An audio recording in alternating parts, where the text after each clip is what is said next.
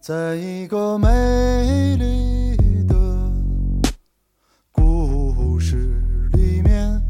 我们是不重要的那两个角色。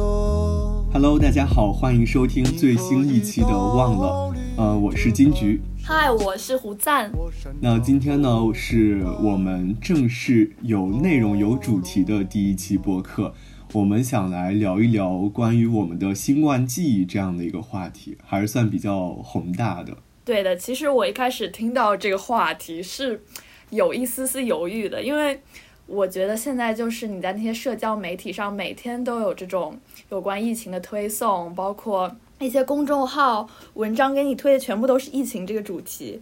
然后我觉得我听到一个疫情的东西，我就没有任何点进去的冲动。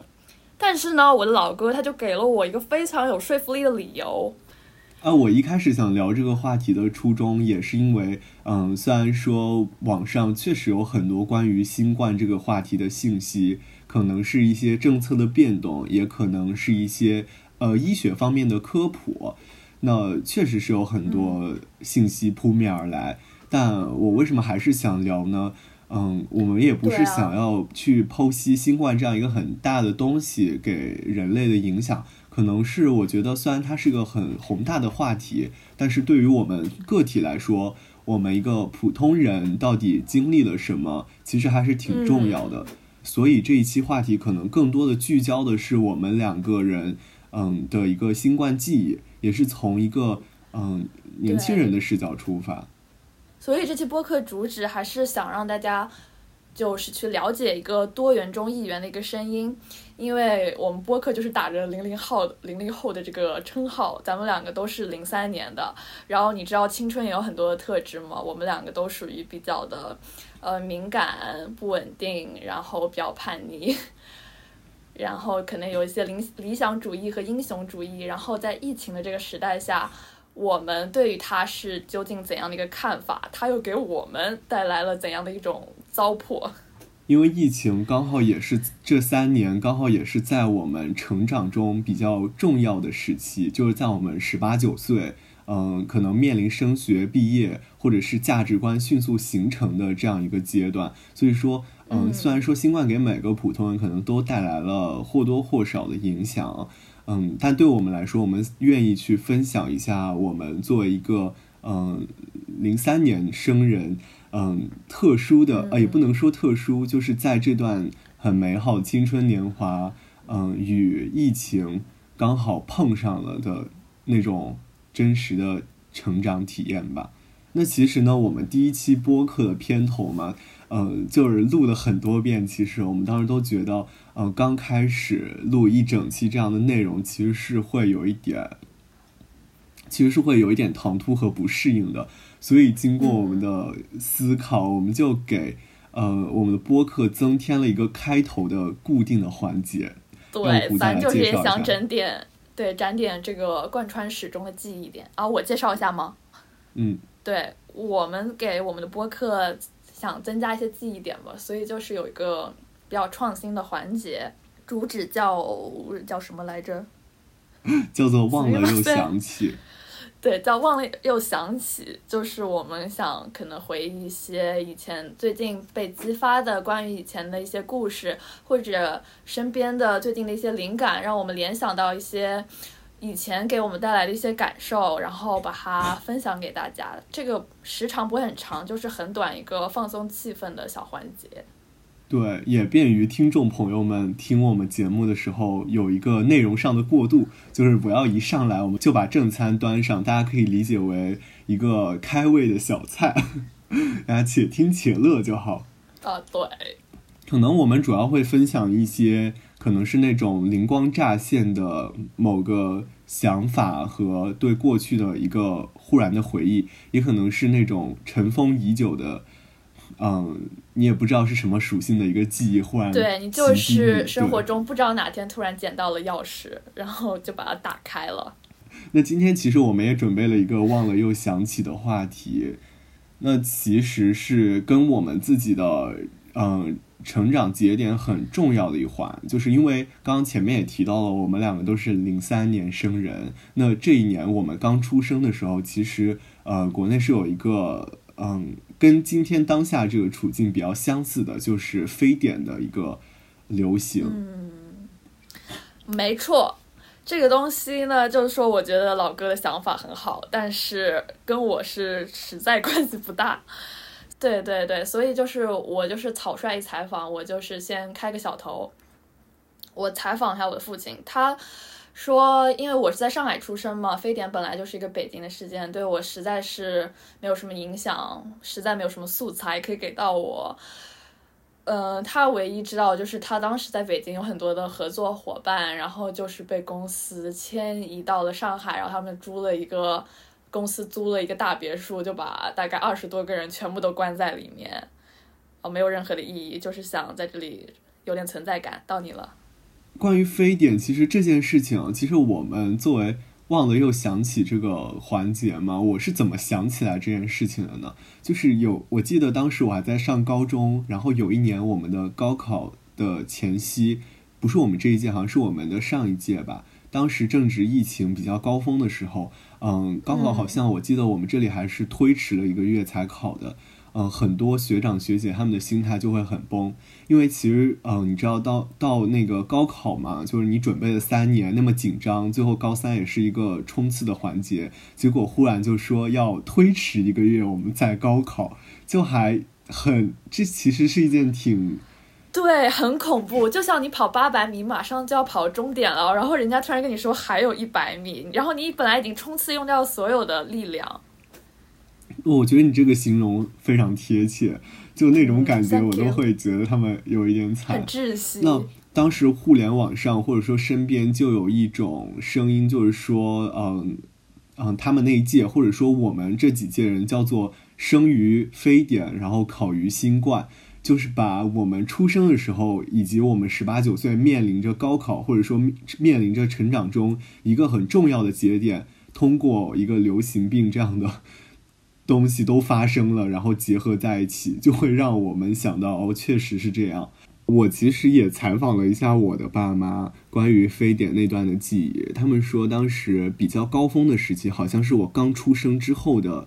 那几个月。嗯，其实我因为也不在北京嘛，所以我们这个地方也没有受到很大的影响。但是，嗯。我妈的一个记忆就是说，嗯，当时我爸在呃县城里面就是工作嘛，然后他可能晚上要回家，他发现就是说这个过程中就交通的一些地方就有设置一些关卡那种卡口，在安徽吗？对，就是在县城和乡镇之间嘛，就是一些关键的呃交通路途啊，可能设置一些关口，就他们是。卡口，他们可能是担心说有外地人回来，比如说北京那边人跑回来，或者是，嗯，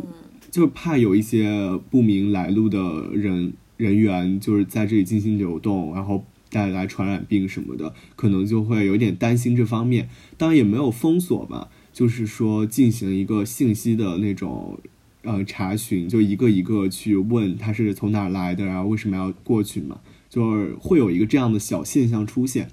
然后我妈给我分享另外一个信息是，当时其实还是有一些嗯忧心的，就是当当时一些亲戚朋友就会觉得说，呃家里有婴儿嘛这么小，然后就会有一点点担心，就是当时也没有信息很发达，然后有一些留言就是说可以买一些，有很多人去抢购什么八四消毒液，买什么食盐，买盐。然后据我妈讲，还有一种什么带有那种很明显的刺鼻味道的那种草，也不知道是什么草，就是说，呃，那个东西好像可以辟邪，是说可以辟邪的，挂在门口，可能是驱除啊疫病之类的，这样，对，可能是这样的寓意吧，类似于那种草，但他也没有说什么草。然后我觉得还挺神奇的，好像和我们呃一些就是和我们经历新冠的时候一些抢购的这种现象，好像。嗯，还是挺有呼应对啊，特别是这个八四消毒液，就是现在到处都要喷，很一致，感觉它就是一个强度更大、时间更短、更爆炸性的一个东西，但它时间更短。我们这个实在是……嗯，然后嗯，就是主要分享给我的也就这两点，因为好像我们也没有受到很明显的非典这样一个影响。当然知道也是有不少人是确实，嗯，就是嗯经历了其中，还是有一些比较苦难的记忆的。但是我们好像也没有，虽然说我们出生在那个大概的世界，但好像也没有一个很详尽的可以嗯分享的东西。对，希望有些对出生在北京的朋友可能会激发一些你的感悟吧。然后我觉得我聊完之后，虽然说我们没有受到很明显的影响，我印象最深刻的点是在于，哦，我有问我老妈，她说就是其实不像今天这样，我们是有很多信息的。他们当时就是嗯，就是听别人说，就听熟人说，或者是就口口相传吧，没有，并没有什么很明确的信息来源，因为当时也没有手机，互联网也没有这么发达。然后我说：“那你们不看电视新闻吗？”然后我老妈说：“他们就她当时要一边要工作，一边还要带我，就我当时刚出生嘛，所以就也没有时间看电视。基本上对于这个大环境的感知以及信息的这种掌握，其实还是特别有限的。哦，特别闭塞的。嗯，一方面其实说可能会有一点危险，但另一方面也会消除你的恐惧感。就你因为你不知道，你可能就知道有一个。呃，病毒什么的，你可能就会视作是一个普通的流感。嗯，这真是一个很大反差，因为我们这是嗯一个很大不同特质。因为疫情期间这些新闻真的有给我们带来很大的焦虑。但其实病毒这个东西一直是和我们人类共存的，不管是在我们人类的历史上，还是我看的一些影视作品，比如我特别喜欢韩国的一个剧叫《王国》。就是它是一个古装的那种丧尸片，它那个丧尸虽然是 啊，我有丧尸恐惧症，咱们现在晚上八点录啊，我会失眠那你其实可以理，你可以理解为它就是一个病毒的传播，只是它病毒那个病症就是症状是一个会变成一些嗯怪物的那种感觉，就你也能看到古代人对于这种传染病的一个处理方式以及他们的思想。那我就会觉得说，我们呃，病毒与我们的共存是贯穿始终的嘛，甚至在人类没有出现之前，可能病毒就已经存在很久很久了，甚至什么南北极的这个厚厚的冰层下面也藏着很多古老凶猛的那种病毒。哦，就是说冰山的下面，我之前也在。网络上看到有一些都市传言，不知道是不是有科学依据，就是说海底的那些冰山下面其实是蕴藏了就是很多年那种病毒，一旦是那个冰山融化了还是怎么样，这个病毒就是说是非常具有危害性，可能就是丧尸病毒那种，然后就是说会一夜之间，呃人传人，然后这个世界可能就走到尽头了。也让我们影敲响了一些对于环境保护的警钟吧，类似。是的，大家好，环保。对，我我又想到一个，就是我最近又看我看了一个音乐剧叫《Rent》，就是它中文翻译叫《吉屋出租》，就它其实是发生在一个艾滋病的环境下，也会讲到说当时大家由于对艾滋的这种信息了解特别的少，就会产生很多的偏见和误解，对。然后也死了很多人，嗯。嗯，这个就是可以结合前面你妈妈说的那个，呃，就是他在非典期间屏蔽了很多信息嘛，就是说信息这个东西，社呃社交媒体这个东西真的是一把双刃剑，就是一方面你可以屏蔽很多的焦虑的点，但是一方面它是确实让你很多东西都有所知道、有所把控。那今天其实我们的面对的信息量，我们这个世界信息的发达程度肯定是不同往日的。所以说，一个嗯全球性的这样的嗯传染病的公共卫生事件，在这样一个信息很爆炸的时代发生，其实还是一件挺不一样的事情。然后它嗯一方面威胁到我们嗯作为普通人肉体自身的嗯健康问题，另一方面它好像又通过这个信息。呃，以各种形态、各种方式，也在嗯影响，说甚至说侵扰着我们的生活。所以，我们可能言归正传，我们今天会嗯从我们这样的一个视角出发，去聊一聊疫情给我们的影响，以及我们真真正正的一个新冠记忆的个体表达。那我们接下来可能就会聊一下，在新冠这三年，我们两个人这种十八九岁时候的个体经历。新冠疫情的期间，我是以上海寸步未离，所以我是可以提供一个比较特殊的视角的。对，上海是经历两次非常严重的疫情风控，一次是发生在前年的时候，然后一次就是发生在去年。前年的那一次，我实际上是有点淡忘了，因为可能因为那次是毕竟是第一次风控，大家还没有那么多的无奈，就是觉得这还是一个挺新的事情。但是去年它的长度远比我记得分了几个月来着。分了大概有，我记得是我从二月份分到了六月份毕业典礼，分了整整四个月，就是它在长度上就直接翻倍，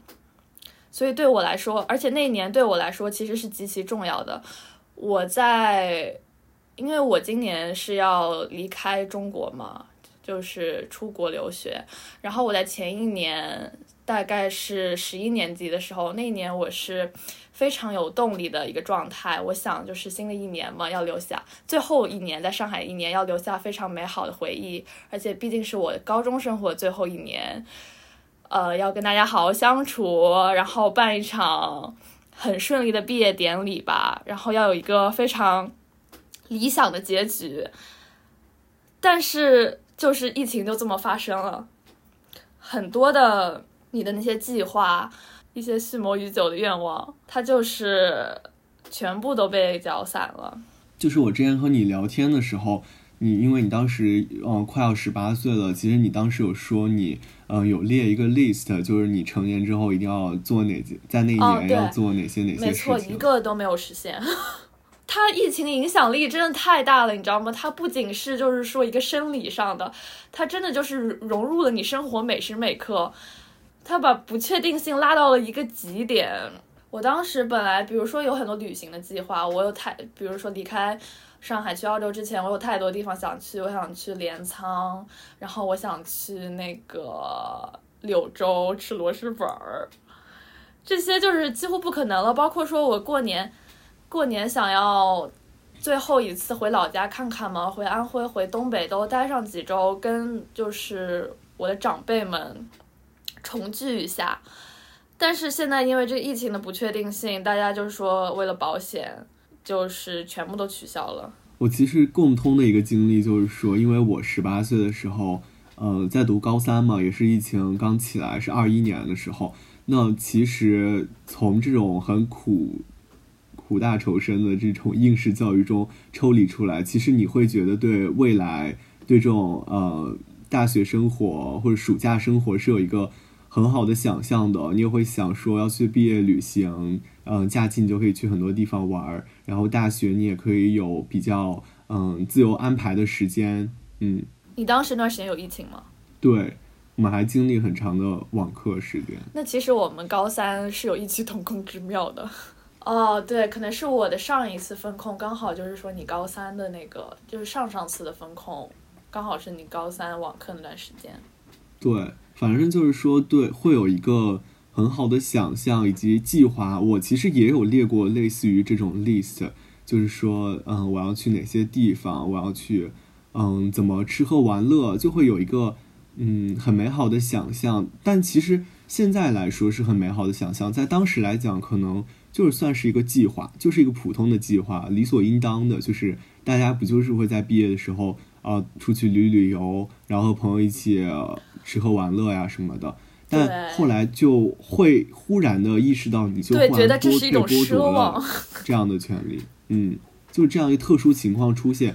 我甚至还会想，也有想到说会去出国玩嘛，因为我也没有出出国的经历。然后暑假这种，嗯，高考这个暑假其实它完全的没有任何的任务，其实是又挺长的，大概有三个月，就应该是个很好的时期。对，然后。就会发现，就一个惊天大雷劈，忽然告诉你哦，这个东西不可以，就是你是从来没有想过这种可能性的。虽然我们知道这个世界变化是有很多可能性，但是在当时那个年纪，你对世界其实是有很美好、很很好的幻想，然后你你十八岁之后毕业了，你就是说我要去看看这个世界，我要去探索一下这个生活，但却生活却忽然告诉你，其实，嗯，这个东西可能它实现不了，就是会有一个突发的事情出现，那就对我的那种，嗯，一个 一个少年人的那种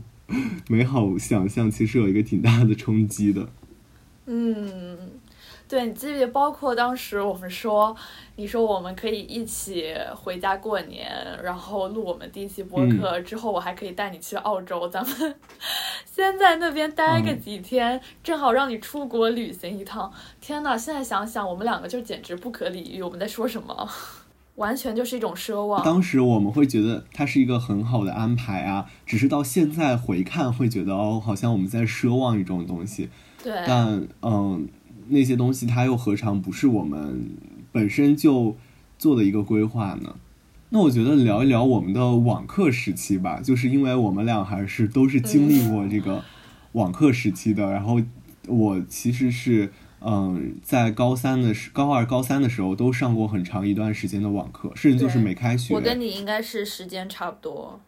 所有的课程甚至考试都是在嗯网上进行的。嗯。对我也是，我觉得网课这段时间里，大家状态都是非常颓废，不仅是学生吧，还有老师。不是你们可能体制内，因为马上要经历高考还好，就是我们平时平日里也没有什么压力，再加上这个疫情对大家精神冲击都很大，所以老师状态也非常颓废。比如说，因为我们高中它是像那种，呃，大学的上课制，就是说我们一每天上四节课，一节课是两个小时时间，然后我们老师可能就。每天讲十五分钟，甚至都甚至都不讲，就是只是在群里发布一个通告，然后他就消失了，就是你自己归自己做作业，非常草率一个状态。然后学生们呢，就是就是老师都这样，那这个课咱就是说不上也罢。我们经常就是哎呀，今天好颓啊，这个疫情真的好难受。然后我们就直接给老师发个消息说。I need to go to take a COVID test。我需要去做一个核酸，然后就一节课就消失不见了。这个核酸一做就是两个小时。呃，我记得我当时上网课那个时期，好像还没有特别大面积的，嗯，需要查核酸什么的。二零年、二一年的时候，然后我印象比较深刻的一方面是情绪上的波扰，就是因为也面临高考嘛，这样的压力很大。嗯，你忽然不能去学校，你要去上网课，它其实是一种很新的东西，因为你从来没有采取过这样的课堂形式，它其实有突破我们对于课堂的一种想象。然后我觉得，其实高中的应试教育下，高中的嗯同学们其实还是挺依附于教室啊这种场域，或者是老师对你的管理。你一下子在家里上网课，其实是脱离控制的一种表现，就是嗯。其实你你比如说，有的人就躺在床上上网课，或者是就挂着电挂着网课，然后打游戏什么的，确实是没有人知道的。就是除非你不幸的被老师点点中要回答问题嘛。我我印象中还有几个挺荒谬的事情，就是说可能有有一个人他在打王者，然后他两个手指就是对着屏幕那样横放着横拿着手机状态，然后。然后他被老师对我们有人就是上课玩狂野飞车，然后就拿手机 在那边 在那边转。但是，但是你知道荒谬的什么吗？就是老师打开摄像头的一刻，他其实是迅速的把手机放下去了，但是他的网卡了，所以他的画面定格在了拿着手机打游戏的场面，然后全班都看到了，就特别搞笑，你知道吗？真的是。然后还有一些和老师斗智斗勇的，就是有些人他可能上课没听，就挂着网课在干别的。然后他们会在那种网课软件里有一个小群，就是互相喊对方。呃，比如说老师点到说快来快来，老师点你了。嗯，结果可能就是完全不知道老师问了什么，也没听嘛，他就装就说啊，老师我这边网不太好，对我你能听见我说话吗？然后他说：“你听得见吗？”然后老师说：“啊，你听不见吗？”他说：“老师，你能听见吗？”对我觉得还挺高明的。我是第一次感觉到，因为你不能，因为你不能回答老师。只要你回答了，你说老师问你：“你听得见吗？”如果你你但凡说了一个说我听不见，那就说明你听得见。哇，这这个我倒是没有想到。哦，你这么一说，我好像破绽了无数多次。对，就是这也是我们非常经典的一个场面。我就是第一次感受到同学之间有这么强的团结力。每次老师点名的时候，某个人点不到，就是比如说我吧，就可能早上吃早饭吃吃忘了时间，然后就突然有很多人会给我发微信，就是七八个人说点名了，点名了，你人呢？你人呢？然后我就是赶紧上线，然后这时候你也不能跟老师说说我网不好。你只能在那个语语言框里打一个说：“老师，我网不好，我的麦克风有点问题，你可以看到我吗？”对，真的还有那种都是喊不在的，然后说老师不好意思，我刚才去上厕所了，然后什么什么，就是能看到各种同学的那种借口理由表演大对。然后我们每天早上就是要定时定点做核酸嘛。疫情封控期间，小区会要求，比如说早嗯上七点要做核酸，或者十点钟。然后它是有两个通道的，一个是快速通道，就是要上网课的学生，你要去排那个通道；还有一个就是那个老人通道。我就是从来就是排的都是那个老人通道，跟他们慢悠悠的晒一波太阳，在楼底上楼底下走上这么个两三圈。然后回来跟老师说核酸做完了，然后老师说好的，我课也讲完了。那我觉得还挺，我觉得你还挺挺高明的，挺会享受生活的是吧？对，因为毕竟是我们上海这段时间，他平时是不会让你下小区楼下的，只有说做核酸的时候你可以下去，而且你多走两圈，一旦被那个志愿者发现，你就会被赶回去，所以就很珍惜这段时光吧，很珍惜核酸期间的那一缕阳光。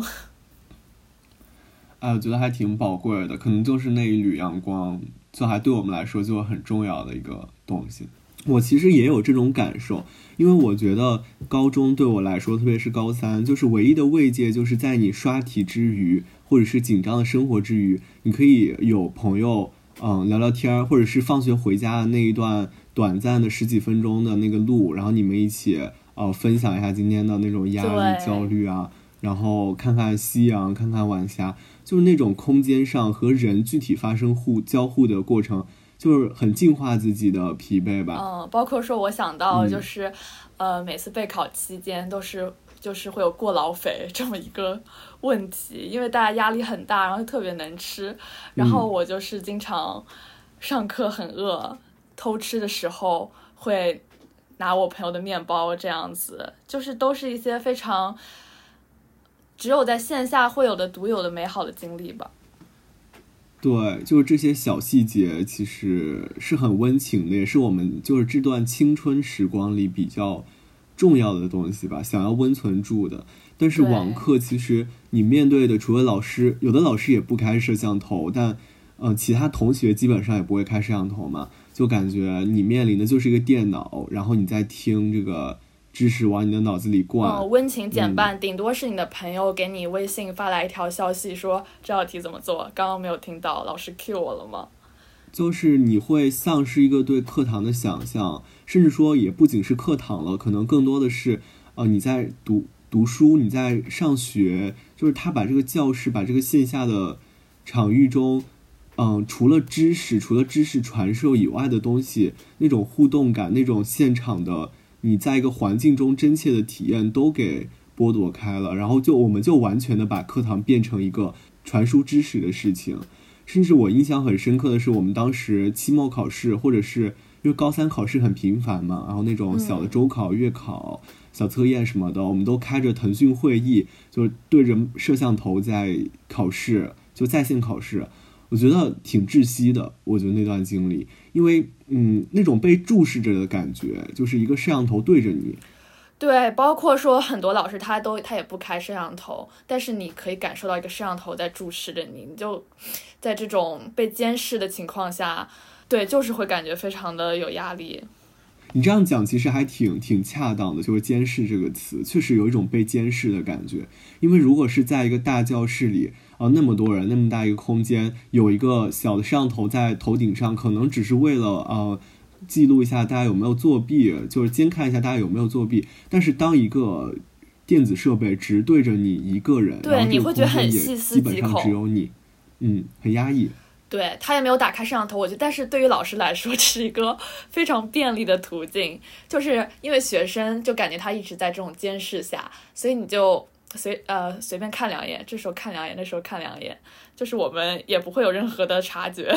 我就觉得我的每个动作都在被放大，就是我想不出来题的时候，或者说我写的呃不是很顺的时候，我。我都我就在思考，我到底该怎么反应，就是那种瞬间，很很纠结，很奇怪，就感觉我的考试过程在被一个人凝视，被再被展示出去。对，就是多了一层的压力吧。你想，那个老师拿着鼠标随便 click 两下，你的画面就会被放大，然后你觉得你每一刻都有这个可能性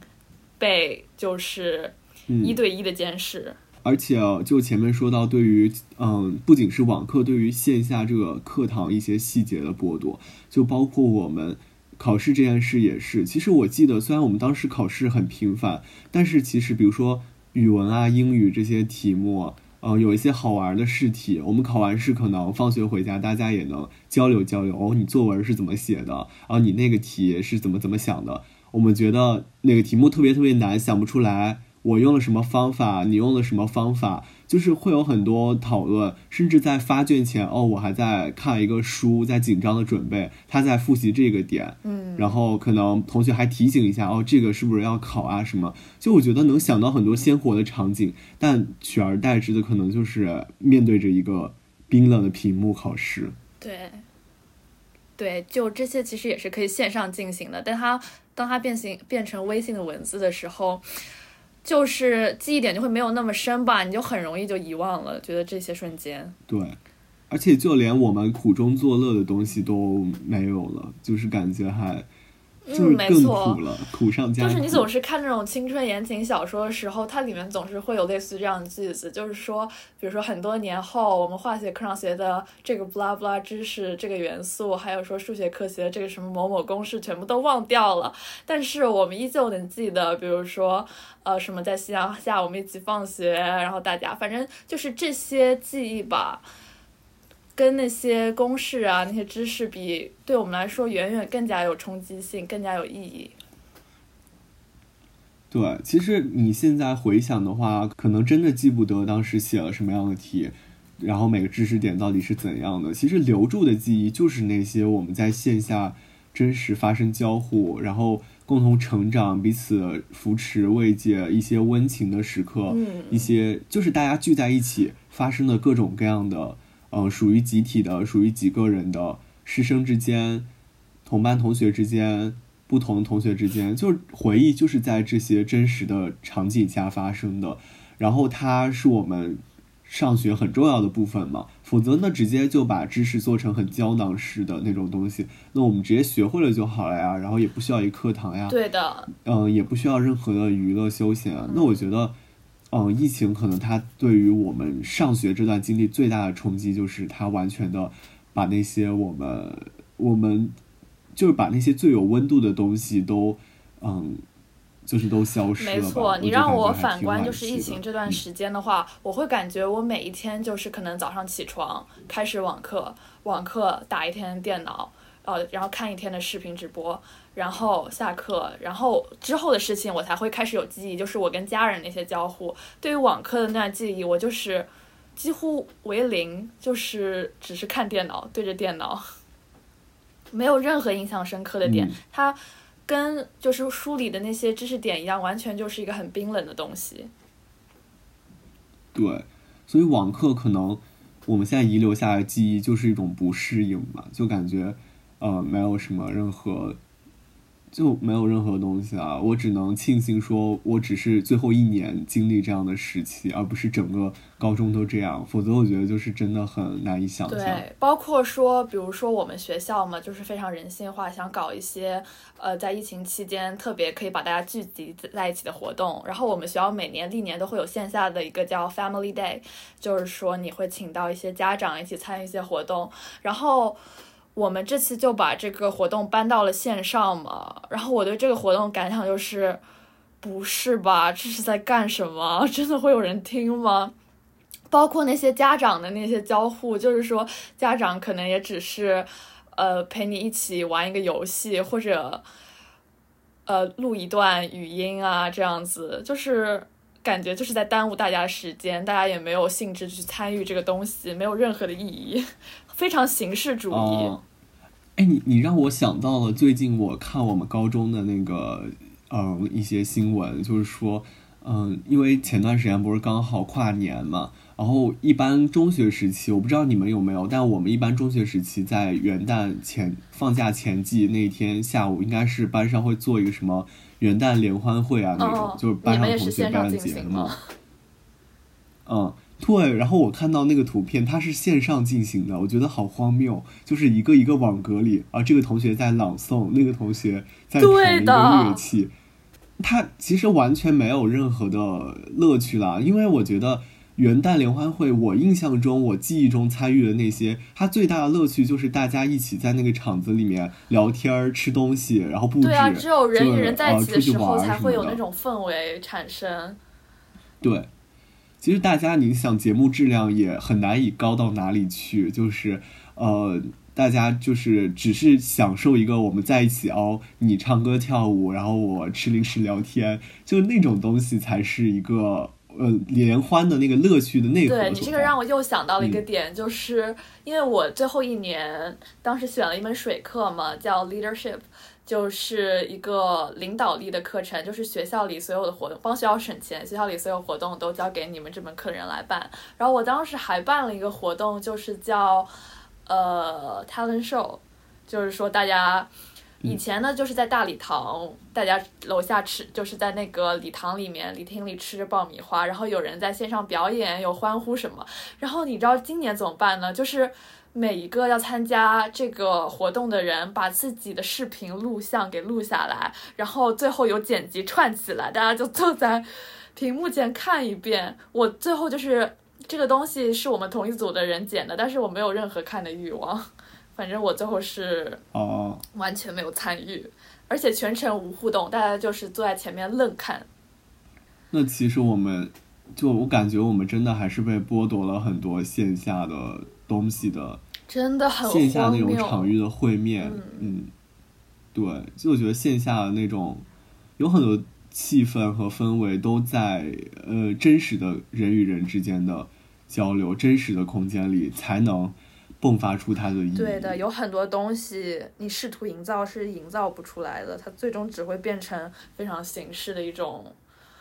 没有必要。嗯，那其实我觉得毕业这个事情，我们也可以拎出来聊一聊，因为我们俩都是在疫情期间都经历了一个高中毕业这样的经历。那对于我来说，可能就是，嗯，我们学校其实。一般就是这种县城的小高中，它其实不办这种毕业典礼。但是在我们这一届的上上一届，他就开始搞创新，就弄在操场上办一个特别大的仪式，然后有节目，有节目表演，有那种献花环节，有那种优秀毕业生那种视频的播放，然后大家都搬很多椅子，也会邀请一个家长来，就是坐在操场上，就感觉那个场面还挺有纪念意义的。嗯，我们就我就当时看到高年级的人办了那样一个毕业的一个仪式，我就还挺非常挺期待。我就说，那我们毕业的时候，我也是。那我们毕业的时候也有啊，真的。对，我说那以前没有毕业典礼那些人真的好可惜啊。然后结果呢，我后来真正疫情的时候，我就看很多网上那种新闻，就是某某高校啊毕业季说。呃，没有那种没有那种毕业毕业的典礼了嘛，我就很担心我们学校。到最后果然就是没有那个，就是完全变成了一个线上进行的会议类似的感觉，也没有请家长来，也不在户外。就他，我都已经甚至不太记得起当时到底是怎么弄的一个形式了。反正会觉得很草率。就是本来应该是一个盛大的仪式，但现在就真的变成了一个仪式，就是一个走过场的感觉啊！我完全感受不到，嗯，那种线下的营造出来的这种毕业的氛围。还蛮可惜的。对我跟你有相当类似的经历，你知道吗？就是我每年到了毕业期末考试那个时间段，都可以看到一些学长学姐发他们穿很华丽的礼服，然后学校租那种旅馆，然后大家在大厅里跟老师合照的这些照片，你就会觉得整个高中生涯真充满意义。然后我们也非常期待这天到来。就是到了高二的时候，我跟我的帖子对于这个学校是有一丝排斥情绪的，所以我们就很期待这个毕业典礼。当时就已经在看毕业典礼要穿什么样的礼裙了。然后那个女生当时也开始计划，有了减减肥计划，就说到了毕业典礼要瘦三十斤，然后穿一个无袖收腰晚礼服惊艳出场。结果最后就是真的很荒谬。就是因为我就是说那个 毕业典礼也是我们这个呃社团来办理的，然后我们早就听说到那个消息，说大概率是要线上了。然后本来就疫情，大家情绪就非常压抑，然后这个情绪就是直接激怒了大家，因为真的是对这个东西太有期待了。然后但是最后呢，就是最后就是大家还是一群。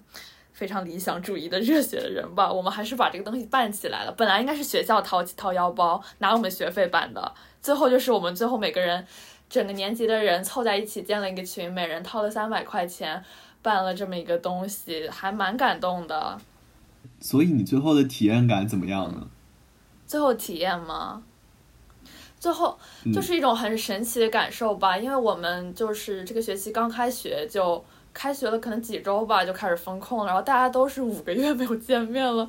觉得眼前的这个人好陌生啊，然后你又马上要跟他告别了，就是一种很奇妙的感受。哦。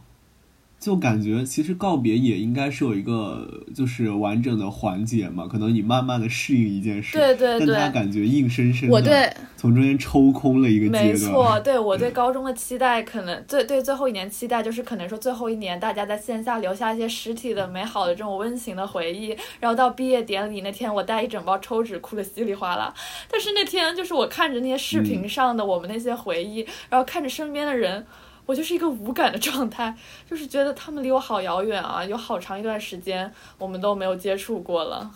感觉好不真实啊。对，很不真实。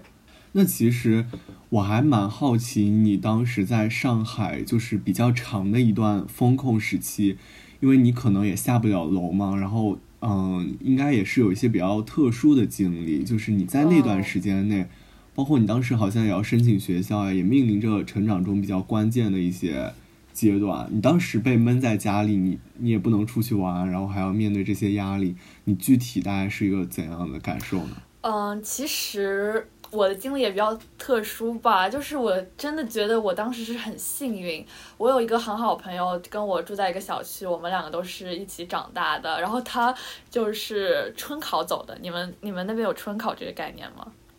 就是上海有一个东西叫春考，你在这个考试中成绩达到了一定的分数，你就可以先被一批学校录取，然后你后面课就就是等于一个更前面的一个终点吧。他反正就是选择春考走，然后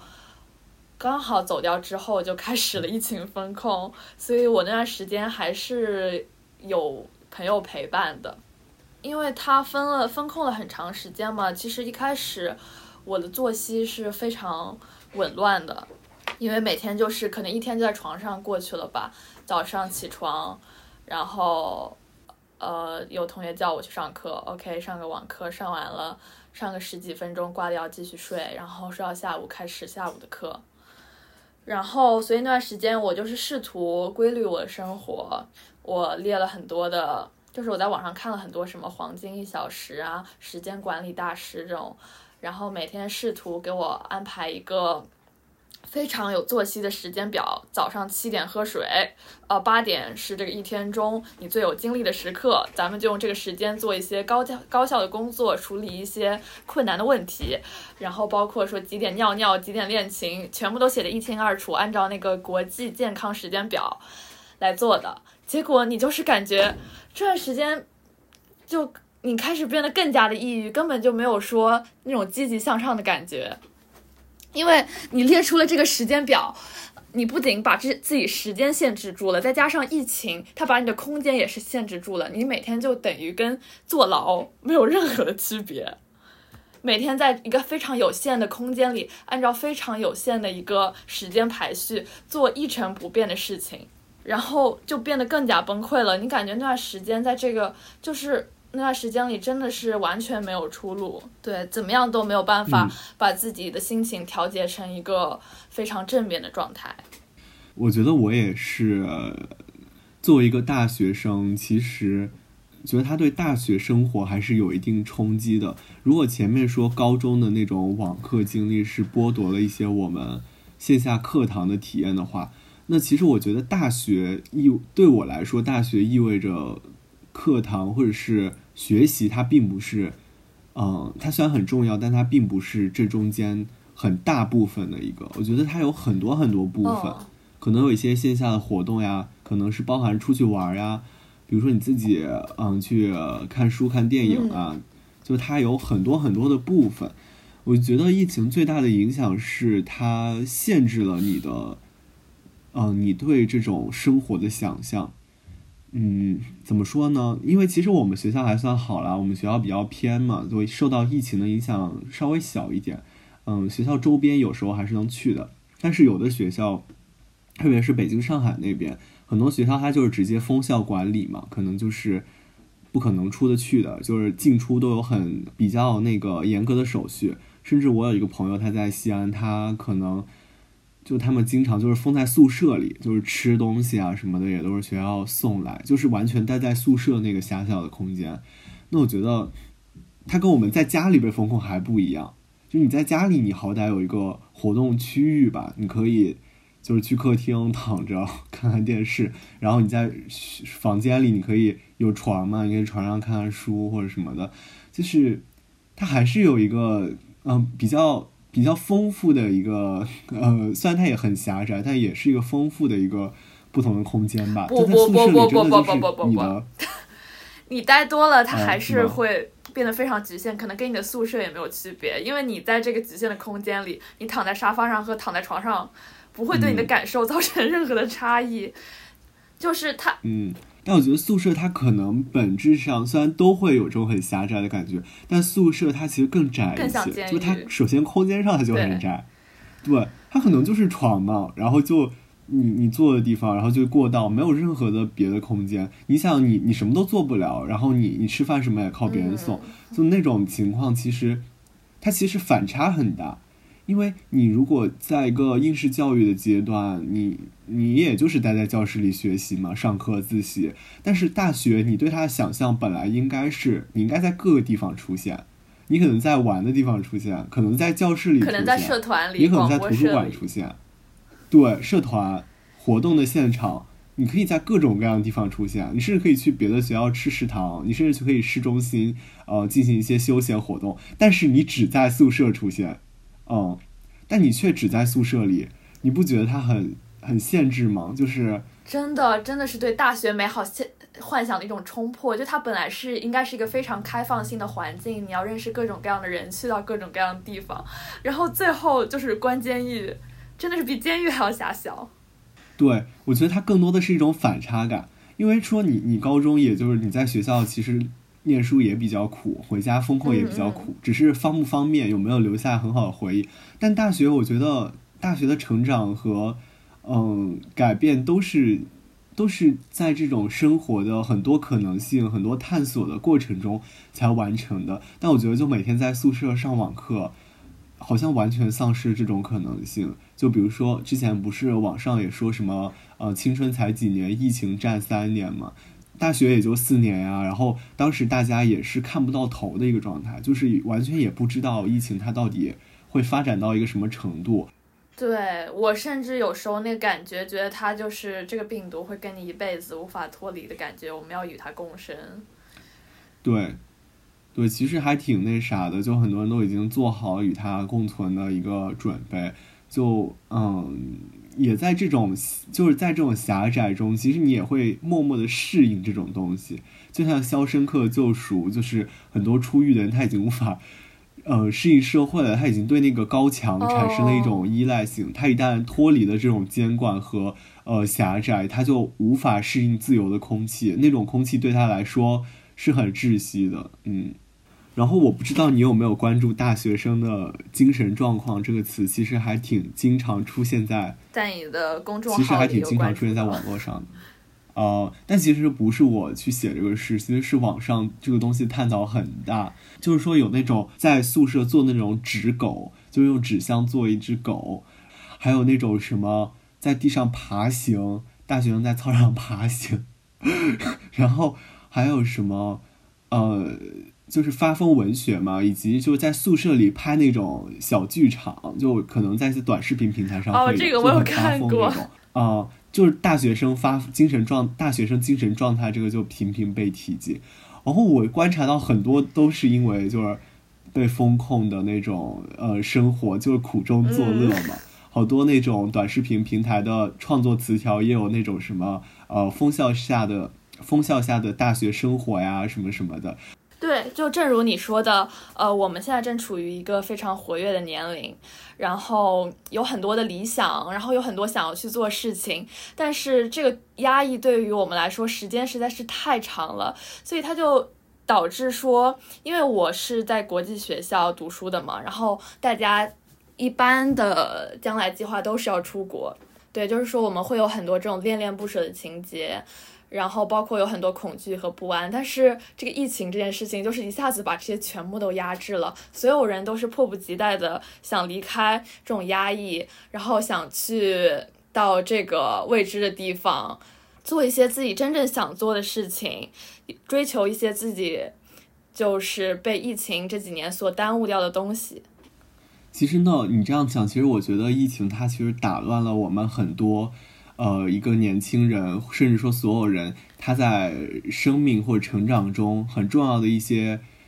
情绪的那种脚本吧，就是我们本来应该有一些，比如说毕业了，我们应该想着怎么慢慢跟朋友告别，怎么去在要高考来临之际，我们怎么认真的去准备冲刺啊？我们由紧张到放松到调节心态，就是很多节点上我们都有一个情绪脚本，甚至说大学生啊，可能我们。嗯，怎么样安排自己的生活？我们怎么认识新的朋友？去进行一些新的场合。像你要出国的话，可能说我们怎么申请学校？想着说我要离开了，我要去做点什么？我要成年了，我要做点什么？就是我们这些比较常规的情绪脚本都被疫情这个新的事物带来的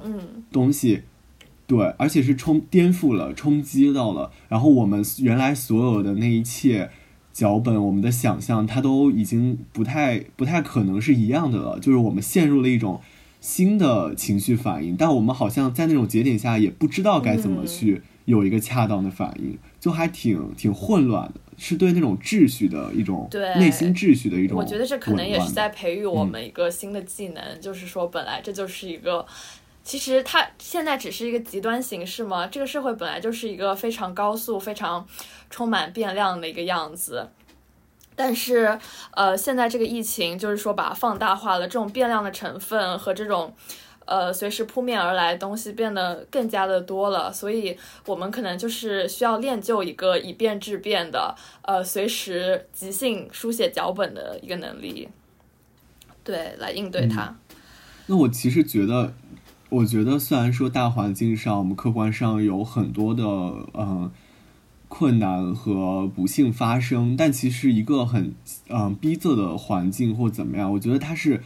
呃，特别是对我们这个年龄段的人来说，它其实有一点 push 我们。我不知道你经历了这三年之后，你有没有觉得自己其实会被 push 了很多方面，有一些转变，甚至说是呃不一样的地方。不管是思考还是你自己的，我觉得对，就是像我刚才说的，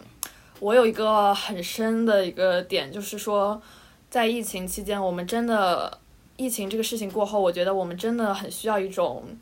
说做就做的勇气，说走就走的勇气。因为我本来就是一个嗯天蝎座，就是我做事情，哎，算了，还是不要给天蝎挂这样的 tag 了，就是我这个人。本来就是比较缺乏勇气和动力，怎么说呢？就是我每做一件事情，我可能都还没有踏出第一步，我已经就是想的太多，呃，想太远，纠结太多，然后就是想到了一个很毁灭的结果，所以就是很难前进。本来就举个例子吧，比如说，可能我想去一个圣诞晚会上唱一首歌，呃，大展光彩一下。然后我本来就已经有很多纠结了，觉得什么可能啊，我会不会走调啊？会不会笑话我？会不会成为我的青葱回忆里的唯一的污点啊？这种事会想很多，本来已经非常犹疑不定了。然后这时候，如果你给了我一个条件，说，嗯。这场演出可能会被疫情封控，会因为疫情封控原因取消，那我就是没有一丝丝的可能再会去准备这个东西了。所以，它真的让我意识到，我们现在的这个时代，它是非常高速、充满变量的。而我本来就很缺乏勇气，这个东西它的冲击就是，我可能我会很害怕，我以后回头看过来。我的整个青春就是没有往前做过任何事情，就是一张白纸。对，就是我觉得在现在，就是像前面说，现在疫情是一个比较极端的形态。其实我们，我觉得二十一世纪真的每天就像疫情一样，每天有扑面而来的事情，然后非常的高速，充满变量。所以，我们真的就是需要有那种。呃，随时能迈出那一步，说走就走，走着瞧的那种以变质变的勇气。我们本来就是处于一个头脑风暴的 非常茫然的年龄，我们更加需要去坚定自己。我其实也会有觉得说，疫情经历了三年之后，我自己的行动力其实有提高的，就是一个很朴素的道理，就让我知道，嗯。想做一些什么就去做什么吧，就是不要把它一直无限的后置和拖延，因为就像你说，其实疫情让我们意识到了生活的不确定性这样的一个特质，就是不是这个东西可以拖延可以后置，但它后置的结果很可能是就是你做不了了，或者说你没有办法在一个很好的时间点去做它。我记得几年前挺流行的，就是说什么来一场说走就走的旅行，当时觉得。哦哦，还挺挺冲动的，对，有点共情不到的感觉。做做规划，那么得考虑一下情况。但现在就觉得这确实是一种勇气和行动力。想做一些什么，我可能立马去做。我自己的感受就是，因为我在二二年刚开始的时候，我当时就因为其实也是学校。呃，让我们去多写作什么的，我可能就开了一个公众号。我一开始只是说发了一篇我写的一个类似于小散文的那种，我也没有说我一会一直更新这个东西。但后来就因为疫情吧，它让我觉得说，哎，那我是不是可以去记录点什么？就是我在这个成长阶段，我的所思所想，就最低就算没有人看，我也可以锻炼自己的写作能力嘛。我就。不知道为什么，我就多了一种行动力，我就感觉那我就做，然后我就一直坚持到现在，也有一年了，也发了大概有三十几篇推送。原来你的动机是这个疫情？对，我觉得可能疫情占很大一部分，因为如果没有这个大的背景的话，可能我有很多很多想做的事情，我也会觉得哦，就会有犯懒的时候，或者觉得啊那也没事。但是就是这个环境的这种紧迫感，让我意识到我想做什么。就要去做，我就好像失去了一种把它再往后摆的感觉，我就感觉一切都需要珍惜。其实除了这一点，我还有一个比较重要的感悟，就是我们虽然说想做些什么就去做吧，但我又想到一点，就是做不了什么也努力去做点什么。我觉得这一点可能集中体现在，比如说我可能没有办法，嗯。对于这个事情本身，我们看的一些社会新闻，我们所处的一些呃真实的社会环境，有什么样的大的改变，或者是我们能扭转乾坤，我们能做出什么特别有影响力的事情？我觉得不可以。但我觉得，就算条件是有限的，我们好像也是可以去做些什么的。比如说，我觉得我的公众号就是我自己的一个小小的表达的窗口。他哪怕呃只有几个人、几十个人看到了，就在他的生命中流淌过一丝痕迹，我就觉得挺好的。就像当时我有开个栏目嘛，那个栏目就叫做《老友记》，就是我最喜欢的一个美剧的一个名字。我其实那个栏目就是一个相当于互通信件的这样一个形式，然后呈现在我的公众号上。我当时的初衷就是觉得大环境把我们隔绝开来，变成一个一个原子化的人。那我就会想，我虽然改变不了这种大的东西，但是我是不是可以在我的附近，在我的呃交往圈里面，去构建一种连接？对，我觉得这就是做不了什么也做些什么，但往往好像这种涓滴的东西看上去它微不足道，但其实，呃，其实连接起来还是挺有挺有意思的，还是有意义的吧。哎，我想到你们录的那个《老友记》的主题曲。哦，对，嗯，你说。呃，对，我也想说 啊，你居然会 cue 我，我前面就一直想说这个，你知道吗？没错，就是因为你这个也特别激发了一个我，就是把原子化的个人联系在一起的一个体验，就是我在疫情时间段。也是每天非常的无聊，我也是很努力的在给自己找事情做。我当时一开始就是一个很简单、很自私的想法，就是说我要开始好好练琴了。然后我于是就是在 B 站发下了我 B，对我就是在 B 站发布了我的首个视频，然后想要在那里立下 flag，然后每周更新，再趁这段时间提高一下自己的琴技。然后后来就是很意外的，大家看到了这个视频，知道了我在弹吉他，然后有人，包括我们学校有些人，就有了这个线上乐队的想法被激发出来，然后找我去跟他们一起排练一个线上的乐队，然后这个又激发我想到说我们，嗯。就是可以做一个学校的 online concert，就是线上演唱会，大家可以每个人唱一小段，然后最后拼起来拼成一个一整个音乐作品。然后在这个视频中，大家看到说很久以来没有见过的朋友，然后看看他们熟悉的面孔，然后最后大家一起。成就一个作品的这么一个过程，其实是非常美好的。然后最后这些也一个接一个的都实现了。我们唱的就是我哥说的这个《老友记》的主题曲。嗯，真的就是我只是一开始一个很小的举动，它就像蝴蝶效应一样，引发了很多很多事情。所以就是真的要有这种说做就做的勇气。给自己找一些事情做，其实它真的就是会有很意外的惊喜。可能看上去我们一个人改变不了什么，影响不了什么，但是其实我们做的这些，就是我们能做最大的努力。它就是对这个世界来说，呃，对我们个人来说，就是已经是最重要的了。我觉得对，这还让我想到一个事情。嗯。这个还让我想到一个事情，就是我跟我哥年底的时候，两个人都发布了自己呃二零二二年的一整年的日记。然后我们一开始是非常犹疑的，因为这是一个非常私人向的东西，然后我们就会觉得真的有人花上呃。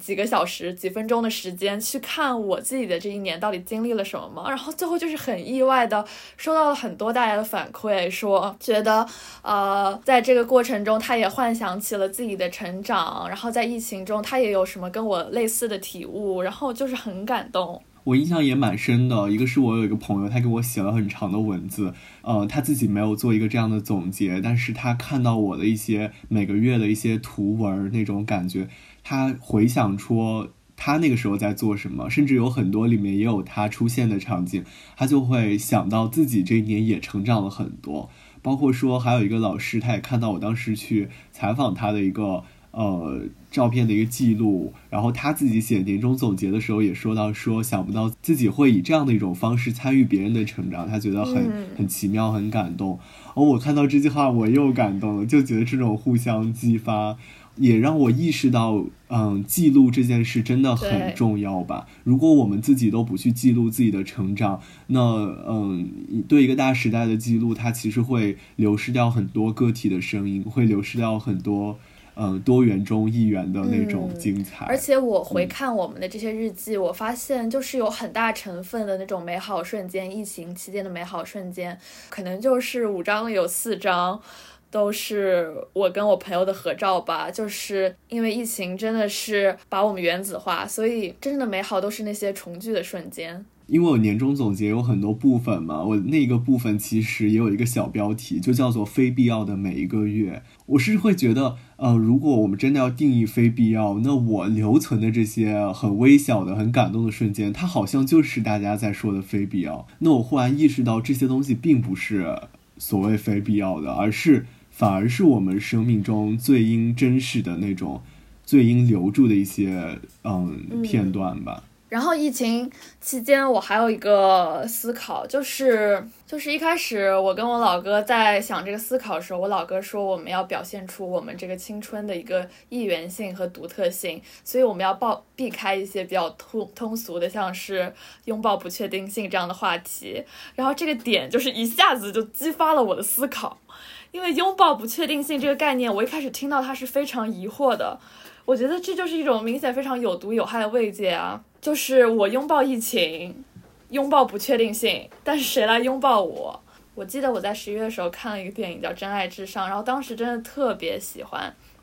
这个电影就是四处弥漫着那种节日和爱的气息，然后我也就是看完那个电影之后，幻想了一个非常浪漫的圣诞节，和我的朋友一起去上海的那个静安寺那边的叫。叶安意象就是一个圣诞集市，然后听着 George Michael Last Christmas，然后就在圣诞树下许新年愿望，然后最后你知道这个圣诞怎么过的吗？就是不久前不是疫情开放了吗？然后一身边的人一个接一个全阳了，然后我那天就是整个人昏迷了，咳嗽着就过去了，就是我甚至都没有注意到那天是圣诞，晚上才发现。天呐，今天是二十五号，然后你就是像前面一样，我们能想到太多了。比如说，我跟我朋友听了好多乐队的歌，就为了去一天的 live bar，然后结果前一天说因为疫情封控取消了，然后错过了毕业典礼，错过了毕业旅行，错过了每年一度的 BW，然后还有很多很多，包括错过了去年回家，包括你说，你看有些人他在疫情中得了重度抑郁，有些人他在疫情中失去了亲人。就是你来告诉我，到底要怎么拥抱这种不确定性、这种痛苦？接纳已经很难了，然后你还要去拥抱，就是我无法理解这个概念。要怎么拥抱呢？就是随着不确定的这种浪潮，飘向一个不确定的终点嘛。疫情期间确实有太多不确定因素，但是我们平时生活中就没有这些不确定因素吗？是当它程度大到，就说这个浪花可能随时比你。要把你冲垮了，你就不用去抵抗这种不确定性，而是说去拥抱这种不确定性，这不就是一个非常佛系的思考吗？你这样一说，我忽然点醒了我，我忽然觉得不确定性怎么拥抱呀？我觉得我们能拥抱的是确定性。当外部面临这种不确定性的时候，我们更应该去拥抱这种确定性。你刚才描述那个《真爱至上》那个，我忽然想到一件一个电影叫《不要抬头》，就是小李子演的一个电影，是去年的一个。然后他他其实就是讲世界要嗯有一个彗星要撞地球了，然后地球要毁灭了。嗯，前面就是这些人试图让大家相信这件事。当然到最后这场灾难是无可避免的嘛，但他这个结局特别的温馨，就是说很多人可能。一开始不相信，他处于一种惊骇和惊讶。有的人知道这这一天会来临，他看到那个天上彗星已经特别近，已经看他特别，呃亮堂的那种感觉，心里百感交集。但是，呃，小李子他们的他那个角色，他们一家人，然后一些朋友，他们选择了就是说买了菜，然后一起来到他前妻家，一起吃，一起做晚饭，然后一起在吃晚饭的中间，然后世界毁灭了。我就感觉。好像是呃彗星什么撞地球，或者任何一些奇思妙想的一些外部的嗯外部的打压呃外部的打击，其实它就是不确定性嘛，你完全没有可能拥抱它呀。我们怎么去拥抱疫情？怎么去拥抱这种彗星撞地球呢？那其实他们在这个电影中拥抱的就是一种确定性，就是和家人在一起度过最后的瞬间，把最后的确定性给留住，然后爱是确定的，我们的关系，我们在当下。吃这场晚餐，对啊，就是确定的是，我们的朋友能够共情到我们的和我们在一起的家人，我们应该等度过这一劫去拥抱他们才对，而不是去拥抱这种不确定性。对，真的很有危害性的。我觉得它之所以这么有危害性，是因为拥抱呢，它是一个很正向的词，然后不确定性呢，它是一个比较负面的东西，然后这两个东西的碰撞，你就会觉得很抓眼，一下子就会觉得。有被吸引到，但是大家就是，然后就这样传开了，但是没有人考虑它背后的逻辑。包括说，我之前看小红书，很多人说，呃，拥抱主题是拥抱疫情的不确定性，但是它其中给到的那些方式都是什么？呃，瑜伽啊，冥想啊，就是说帮助你走出，帮助你向前看，帮助你走出这种不确定性的阴霾。就是大家都没有考虑它这个背后的含义，就是在只言片语中就很容易得到这种被误导的信息。然后我当时那段时间听了这个概念，我就以为大家面对现在这个状况的态度就是说要佛系，要混吃等死，要沉闷。然后我就是觉得很疑惑。嗯，能我们能做什么？我们能。创造些什么？我们能留下点什么？记住些什么？这都是我们在拥抱确定性的一种表现。而且，我觉得我们不能说是拥抱不确定性，我们是在被一种巨大的不确定性所裹挟住呀。就生活的本质被揭露开来，它裹挟着我们。我们如何去拥抱它呢？我们不被这种不确定性卷走，就已经算很好的了。就这件事也让我意识到，有一个自己内在的秩序很重要。因为可能你的生活很多东西，它其实，嗯，就是会被不确定打散。但自己的内心如果有一个稳定的秩序，有一个嗯很坚固的东西，其实会不会我们在无聊的时候，在被风控或者是独处的时候，其实是。能帮助我们抵御一些对，我觉得扰动的，就像我们这个年龄是一个处于非常波动的青春的状态，而我认为一个越来越成熟的状态，就是说你应该对越来越多事情有把握，有那种确定性。像你说的，对于自己的一些情绪、自己的一些变化和外界对你的影响，呃，外界对你的一些言论造成的一些反应。你都有就是足够的经验去面对它，去克服它。我觉得这是一种确定性，是我们需要去拥抱的。而且我觉得很重要的一方面就是，当时疫情你在家里，你不得不和自己相处，就你不得不面对那个你很自我的部分，因为你和很多人的连接它被切断了，你不得不在一个房间内去和面对自己，甚至学会和自己对话。然后我觉得也是在那个时间，其实我看书或者看电影特别多，嗯，那样一个时候，你在空在一个狭窄的空间内，其实你没有任何的感知和想象，你就只能把自己置身于依靠于文艺作品所嗯所拓展开的那种更广阔的世界、更广阔的时空。其实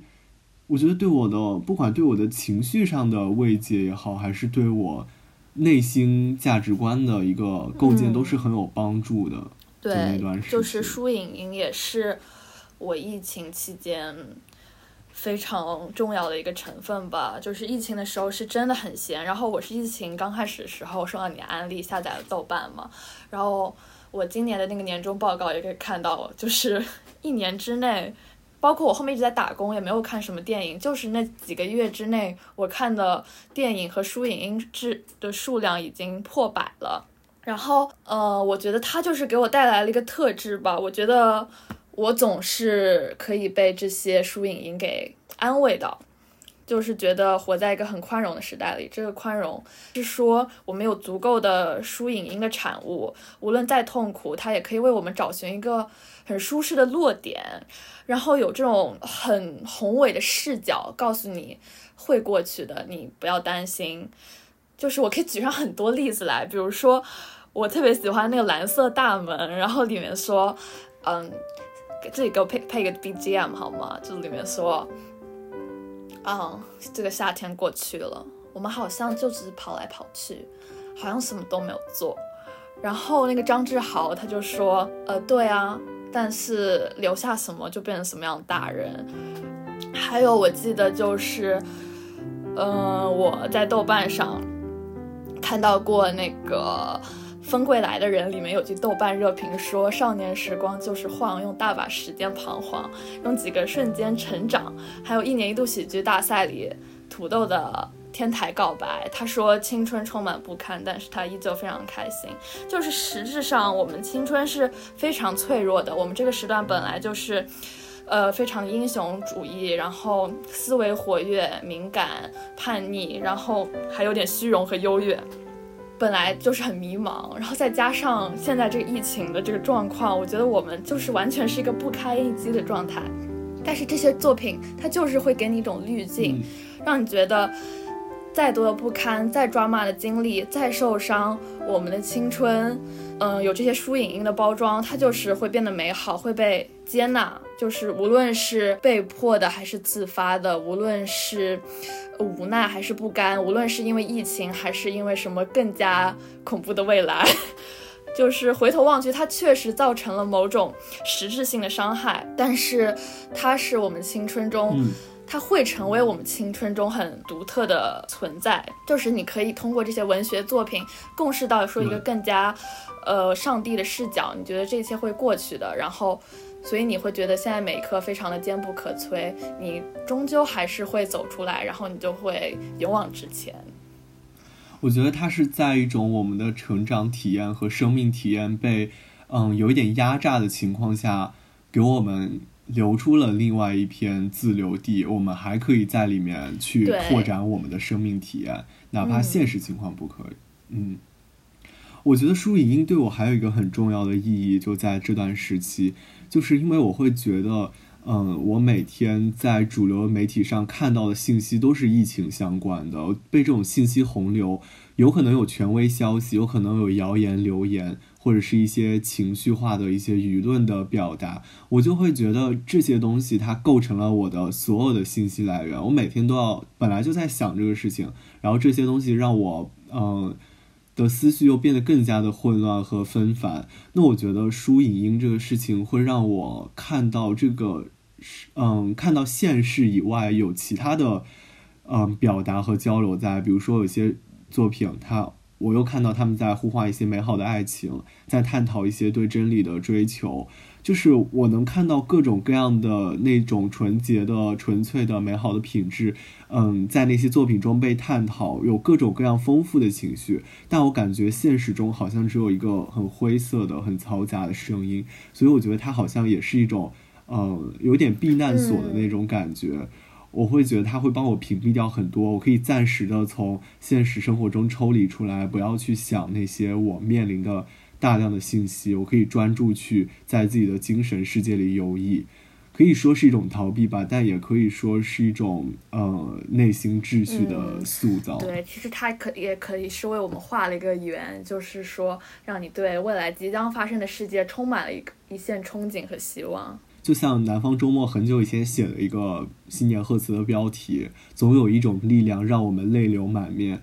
我觉得在书影音中，其实你能发现，哦，我们知道的这些力量到底具体是什么？就是那些东西依旧被在被探讨，在被表达，就它还是在那里，它并没有因为我们现在正在经历什么，这些东西就价值就被泯灭了。所以我觉得还挺感动的，嗯。社会的一些新闻啊，发生在我们身边事情，包括自己这次疫情，对我们来说更多的是一个呃精神上的压抑和心理上的冲击。呃，就是处于这个时代中，我们这个年龄非常迷茫、非常嗯比较困顿的我们，就是我们更需要去坚定自己吧，才能在这个时代中，对要有坚定的底线和。嗯，坚定理想才更能在这个时代中走出自己想去的方，走到自己想去的方向。对，我觉得可能也不一定是说我们这一代人有多么惨、多么倒霉，因为实际上，因为大环境一直在变化，可能每代人都有自己要去应对的挑战和课题。对。那可能疫情这个事情，它给我们带来很大的冲击，也是需要我们去记录我们自己的感受，记录我们的经历，以及去进行反思，对自己的思考，或者对这个嗯社会啊世界的思考，对于关系的思考。我觉得，因为这件事情它其实很大的一个事情，我们不能白白经历这件事情，对吧？就是我是会觉得它三年了，然后嗯。给我们带来了或多或少就是很大的一个一个印象，那我觉得也也有影响嘛。我觉得就是它不能就这样过去了就过去了，虽然客观上它是已经过去了，但是我们已经很难就是一下回到呃疫情开始之前我们的那样一个生活，所以我觉得这一切是有很大的一个对，包括说我们自己本身，我们两位主播。也应该在这个过程中有所成长，而不是说让这三年就虚度过去了。就因为今年跨年的时候，很多人都说我们好像不是跨过了这一年，而是跨过了三年，就还挺感触的。就是当你从一个紧绷的生活状态，戴着口罩，然后只敢小小口呼吸的那样一个状态，忽然就是把你放置回了嗯疫情之前的那个生活。其实我感觉，就像人不能两次踏入同一条河流，我感觉我们现在重新回归的这种。所谓正常生活，就它肯定和以前的那种生活已经是很不一样的了。就在这种由紧绷忽然放松下来，以及经历了这些的我们，对于新生活，其实我觉得，嗯，应该也是会有很多复杂的感受的。因为我们现在其实都算阳过了嘛，然后也经历了发烧，然后全身疼痛那个。缓解，然后现在就也差不多康复了。对于后面的生活呢，你有什么想象？哎，反正就是现在日子，大家还是戴着口罩嘛。这个东西，大家心里还是有那么一丝的焦虑和恐惧。我们还并没有完全逃离疫情的这个魔爪。呃，反正就是希望将来的日子，咱们可以从这片阴影中走出来，同时也不忘记它给我们。带来的这些教训，不要让它成为虚度的三年吧。所以，我就是自始至终还是觉得记录这件事情格外的重要，因为不让它白白度过的，去思考它一个前提是，首先我们要记住这件事情，记住我们的经历，嗯，才能说以此为素材对它进行一个嗯反思或者是理解什么的，嗯。因为我之前和朋友聊天嘛，就是快解封的那个时候，我就说，那很多年之后，等我们这一代人也就是很老了，那那谁会记得说，就大家已经忘记了说，嗯，这一波人在当时到底是一个怎么样的心路历程，怎样的一个切身感受？可能如果没有记录的话，真的会想象不出，他们可能只是会知道。嗯，就是我在会想，后来人会如何书写我们呢？就是他可能想到的就是说，呃，这些人那几年经历了疫情，全国有风控，然后后来，嗯，三年之后就解封了。我好像感觉这中间的好多部分都没有被保留下来，我就很难以想象别人会就历史会如何记录这段时光。所以我觉得，就为了自己被一概而过，被呃模糊的书写，我觉得，所以我们作为。个体才想来录这样一个播客，也是用声音的形式去，嗯，让我们的形象，甚至说年轻人形象变得更加的具，让这段经历和我们在这段经历中的感触也更加对，然后作为一个个体，我想说，无论你正处青年、中年还是老年，嗯，就是我们也应该时刻保持记录。当我们回看我们人生，我们也会。嗯，反思这个疫情到底在我们生命中出演了一个什么样的角色，是一个怎么样的成分，然后它究竟又为我们的成长付出了多少？我觉得也是很值得记录的一笔。那以上就是我们这一期节目的全部内容了。然后，如果大家在新冠这三年有什么比较重要的，或者是对你意义重大的记忆的时刻，也可以在评论区。和我们进行分享，嗯，那我们就下期节目再见了，拜拜，拜拜。沿爱人家，路人乙，言心里有话，言说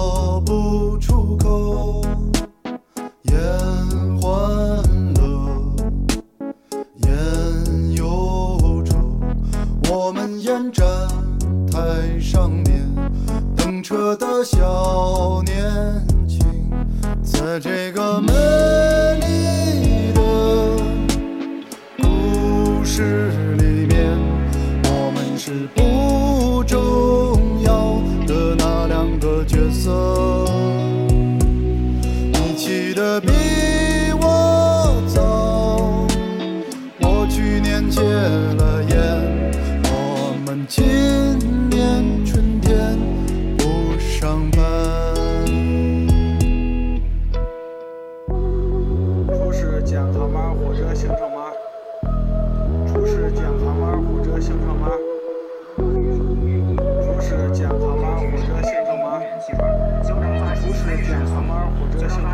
是送